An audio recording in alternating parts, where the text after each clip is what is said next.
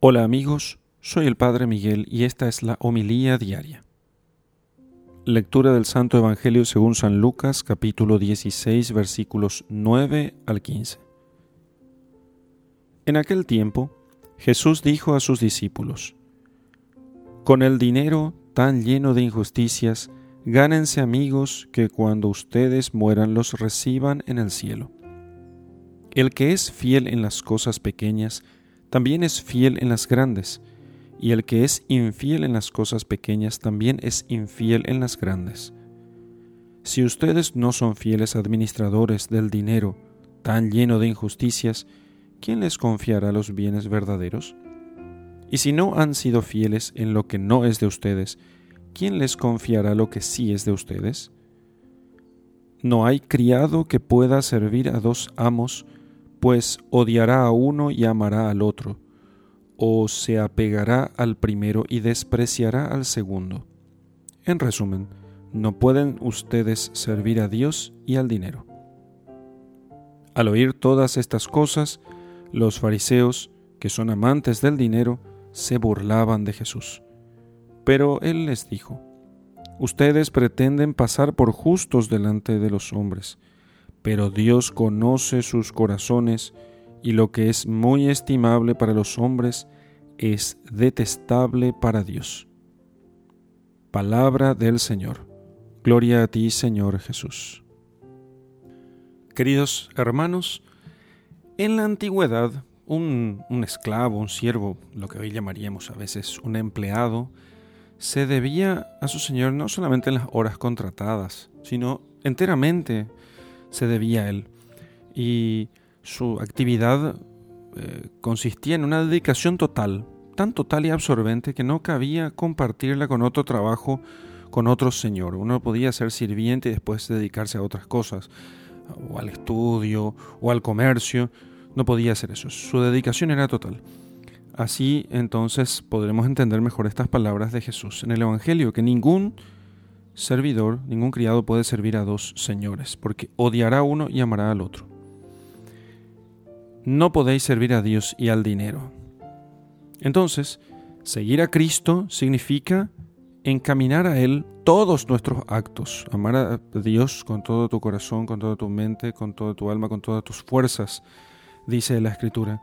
Entonces no tenemos un tiempo para Dios y otro para el estudio, otro para el trabajo, otro para los negocios, otro para los amigos. No, no, no, todo es de Dios. Y todo debe ser orientado hacia Él. Porque nosotros pertenecemos por entero al Señor y a Él dirigimos todas nuestras actividades, incluso nuestros descansos, los amores limpios. Tenemos una sola vida, no tenemos dos vidas, sino una sola que se ordena a Dios con todos los actos que se pueden, que componen esta vida. Entonces, nuestra espiritualidad, la espiritualidad cristiana nunca puede ser una especie de sándwich de, de, órdenes de vida, ¿sí? una especie de juxtaposición de prácticas piadosas eh, y de cosas que hacemos en el mundo. Eh, de, trabajo y de responsabilidades familiares. Entonces, sino por el contrario, todo esto es una sola cosa.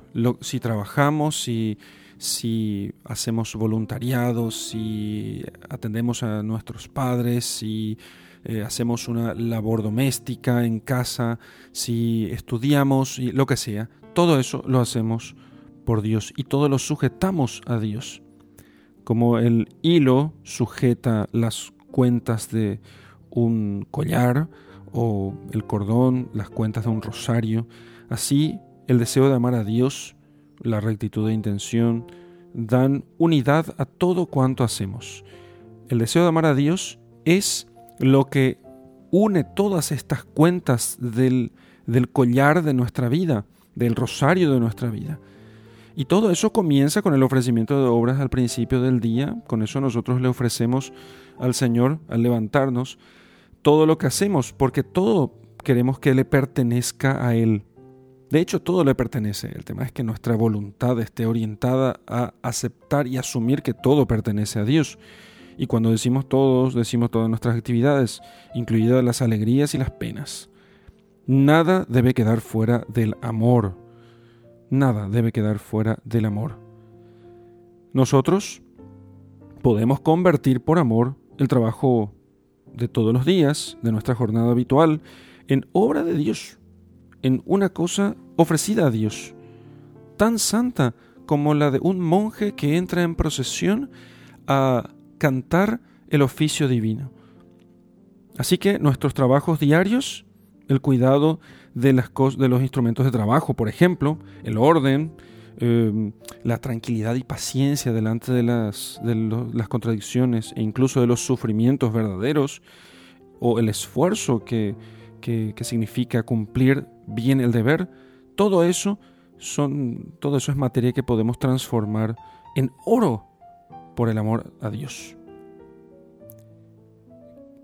Entonces, no sirvamos a dos señores, sirvamos solo a Dios. En todo lo que hagamos, solo sirvamos a Dios. En el nombre del Padre y del Hijo y del Espíritu Santo. Amén.